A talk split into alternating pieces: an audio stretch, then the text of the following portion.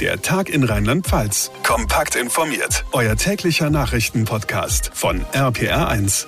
Einen schönen Mittwochnachmittag zusammen. Hallo und ganz herzlich willkommen an diesem 4. Mai zu unserer aktuellen Podcast-Ausgabe. Mein Name ist John Segert. Freut mich sehr, dass ihr einschaltet.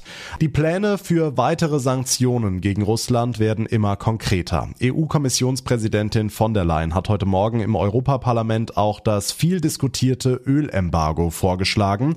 Außerdem soll unter anderem die größte russische Bank vom internationalen Finanzkommunikationssystem SWIFT abgekoppelt werden. Sarah Geiser-D für uns in Brüssel. Sarah, fangen wir mit dem Ölembargo an. Die russischen Rohöllieferungen sollen innerhalb von sechs Monaten auslaufen. Der Import von Ölprodukten bis Ende des Jahres. Warum diese langen Übergangsfristen? Ja, EU-Kommissionschefin von der Leyen begründet das so. Das auf diese Weise maximieren wir den Druck auf Russland und halten gleichzeitig die Schäden für uns und unsere Partner weltweit möglichst gering. Denn um der Ukraine zu helfen, müssen wir sicherstellen, dass unsere Wirtschaft stark bleibt. Da geht es also um Schadensbegrenzung für die EU selbst. Von der Leyen räumt auch ein, dass es nicht einfach wird, weil einige Mitglieder stark von Öllieferungen aus Russland abhängig sind. Aber sie betont, die EU müsse daran arbeiten. Hm, ich habe es erwähnt, neben dem Ölembargo soll eben auch die größte russische Bank von SWIFT abgekoppelt werden. Wie wird sich das konkret in Russland auswirken? Ja, von der Leyen sagt, mit den vorgeschlagenen Sanktionen jetzt würde die EU Banken treffen, die für das russische Finanzsystem relevant seien. Und dadurch werde die vollständige Isolierung des russischen Finanzsektors vom globalen System zementiert. Dazu kommt auch, dass zum Beispiel europäischen Wirtschaftsprüfern und auch Beratern nicht mehr erlaubt sein soll, für russische Unternehmen und auch den Kreml zu arbeiten. Das nächste Sanktionspaket gegen Russland ist also schon so gut wie geschnürt. Es sieht unter anderem das viel diskutierte Ölembargo vor. Die Infos dazu von Sarah Geiser-D. Olaf Scholz sollte persönlich in die Ukraine reisen, um vor Ort Gespräche zu führen. Diesen Rat hat CDU-Chef Friedrich Merz dem Bundeskanzler am Abend im ZDF gegeben, nachdem er selbst die Ukraine besucht hatte. Man müsse die Szenen und die Menschen vor Ort sehen, so Merz. All das könnten weder Telefon noch Videokonferenzen ersetzen. Tanja Wagner aus unserer Nachrichtenredaktion, welche Botschaft bringt Merz denn jetzt mit? Das will Merz dem Kanzler persönlich sagen, denn da gibt's einiges, was getan werden kann, auch hinsichtlich dessen, wie es denn zukünftig zwischen Ukraine und Deutschland weitergehen soll. Da geht es ja auch um die Fragen des Wiederaufbaus, da geht es um die Fragen auch der NATO, äh, der, der Europäischen Union und der Mitgliedschaft in der Europäischen Union.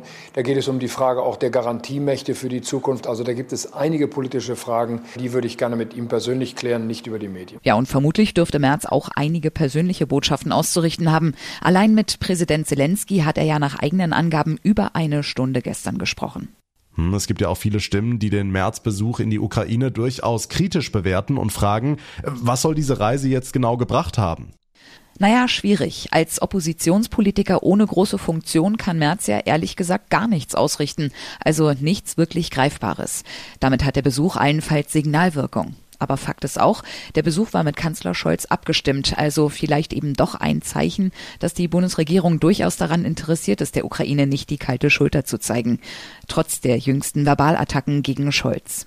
Genau, Bundespräsident ausgeladen und den Kanzler als beleidigte Leberwurst beschimpft. Die Ukraine macht's der Bundesregierung aber auch nicht gerade leicht, da die Hand auszustrecken. Sollte der Kanzler da nachgeben und sagen, ach, schwamm drüber, ich fahr trotzdem? Also da kam selbst vom CDU-Chef eine sehr diplomatische Antwort. Man solle doch rhetorisch versuchen, auf ein Niveau zu kommen, wo man sich die gegenseitige Hilfe nicht unnötig schwer macht, sagte Merz. Gleichzeitig gibt's ja klare Signale von der Bundesregierung. Vizekanzler Habeck etwa geht davon aus, dass in absehbarer Zeit Mitglieder des Kabinetts in die Ukraine reisen werden. Aber das funktioniert eben nur, wenn alle dafür sorgen, dass die jeweiligen Seiten ihr Gesicht wahren können. Bedeutet, dass gegenseitige Vorwürfe in der Sache überhaupt nicht weiterhelfen und Beleidigungen, gleich welcher Art, ob in Wort oder Tat, fehl am Platz sind. Die Infos von Tanja Wagner. Dank dir. Und damit zu weiteren wichtigen Meldungen vom heutigen Tag zusammengefasst von Marius Fraune in unserer Nachrichtenredaktion. Ukrainische Soldaten sollen in Ida Oberstein an Artilleriegeschützen ausgebildet werden. Das hat Verteidigungsministerin Lambrecht angekündigt.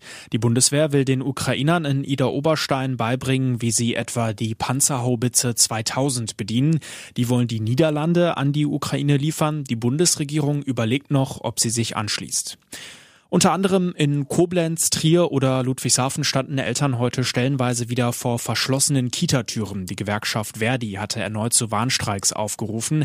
Es gab auch mehrere Demos und Kundgebungen in Mainz, Worms und Ingelheim. Dabei sagten uns die Beschäftigten, wir fordern auf jeden Fall bessere Rahmenbedingungen für die Erzieher. Und ähm, ja, an dem Ausbildungsmodell müsste auf jeden Fall was geändert werden. Der Beruf an sich müsste attraktiver gestaltet werden. Meine Kritik ist, äh, dass wir haben keine Aufstiegsmöglichkeiten. Und äh, das ist dann insgesamt einfach sehr ungünstig, um diesen Beruf überhaupt erlernen zu wollen. Und wenn das so weitergeht, lande ich noch bei Hilf mir Jungpleite verzweifelt. Was genau ist bei der Polizeikontrolle am Montag am Mannheimer Marktplatz passiert? Nach dem Tod eines Mannes haben sich beim LKA fast 30 Zeuginnen gemeldet. Sie sollen nun alle zum Fall vernommen werden. RPA1-Reporterin Tanja Holländer. Außerdem wurden den Ermittlern auch etwa 70 Videos zur Verfügung gestellt. Der 47-jährige Mann soll sich am Montag gegen die Kontrolle gewehrt haben und war dann von den Beamten überwältigt worden. Er kollabierte, wurde wiederbelebt und starb wenig später im Krankenhaus. Seine Leiche wird heute obduziert. Erste Ergebnisse werden Ende nächster Woche erwartet. Gegen die beteiligten Polizisten wird inzwischen ermittelt. Elon Musk überlegt nach einer möglichen Übernahme von Twitter Gebühren für den Online-Dienst einzuführen. Für gelegentliche Nutzer werde Twitter immer kostenlos sein, für gewerbliche oder staatliche Nutzer aber vielleicht ein wenig Kosten, teilte der Tech-Milliardär mit.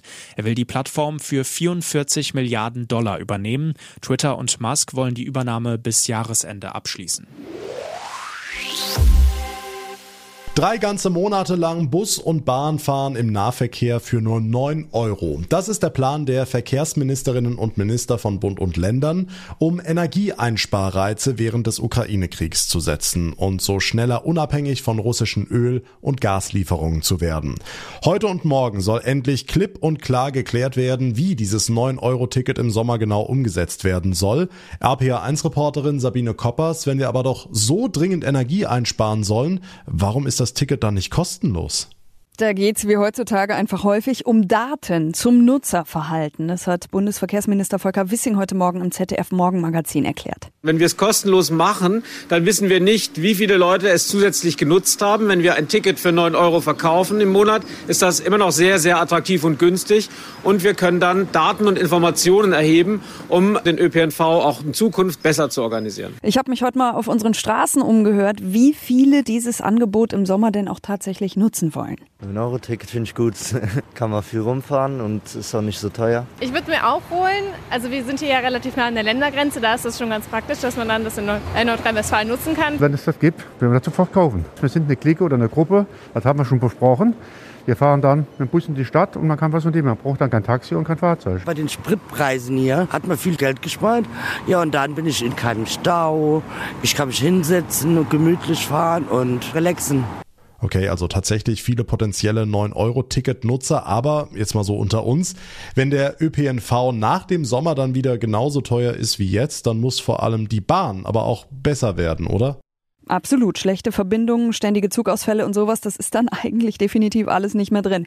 Entsprechend wird gerade auch in die Infrastruktur und Digitalisierung investiert, aber das hilft natürlich nicht von heute auf morgen. Trotzdem, zum Beispiel Berit Schmitz, die Geschäftsführerin der Mainzer Mobilität, sieht in dem 9-Euro-Ticket definitiv eine Chance. Es werden einige kommen, die bislang nicht ÖPNV gefahren sind oder auch nur sporadisch und werden plötzlich merken, Mensch, der ÖPNV in Mainz, der funktioniert doch richtig gut, gerade auch bei heutigen Benzinpreisen und Dieselpreisen. Und selbst wenn der ÖPNV nur während des 9-Euro-Ticket-Angebots einen Run erlebt, wäre das für Bundesverkehrsminister Volker Wissing ein erfolgreiches Projekt. Dann heißt das ja, dass wir mit der Maßnahme genau richtig liegen, denn wir wollen ja, dass der ÖPNV stärker genutzt wird.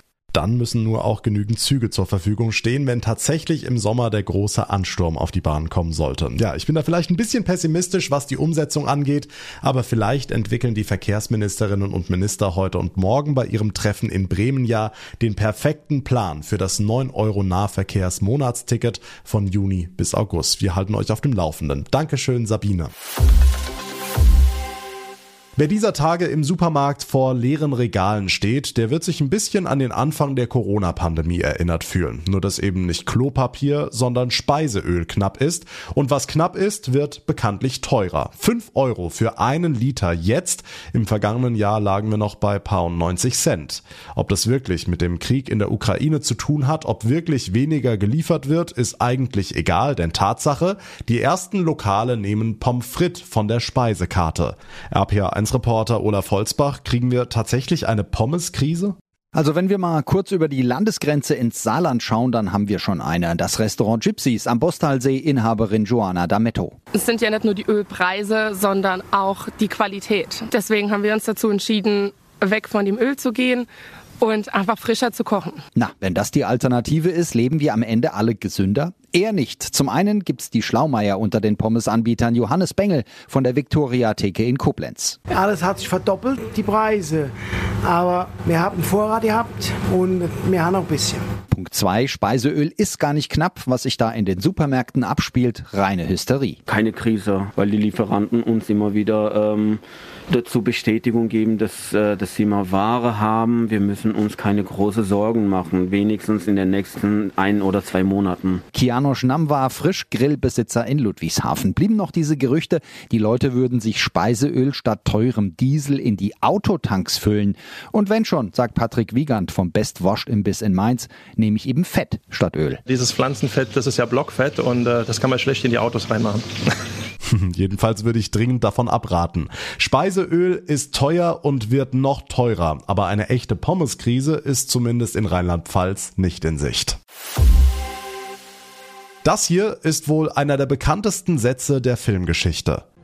Möge die Macht mit dir sein kennt jeder von uns. Möge die Macht mit dir sein aus Star Wars. Im englischen Original heißt der Satz May the Force be with you. Und weil das fast so ein bisschen klingt wie das Datum von heute auf Englisch, May the 4th, also der 4. Mai, ist der Tag heute der internationale Star Wars Tag.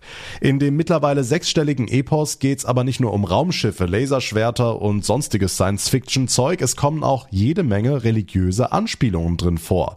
Pfarrer Dejan Willow aus der RPA1 Kirchenredaktion, welche denn zum Beispiel?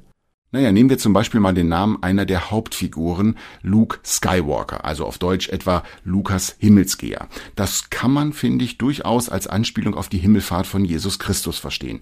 Dann kommt dazu, dass die Jedi-Ritter mit Lichtschwertern kämpfen. Der Apostel Paulus in der Bibel spricht von Waffen des Lichts und Darth Vader wurde als Anakin Skywalker vom Bösen in Versuchung geführt.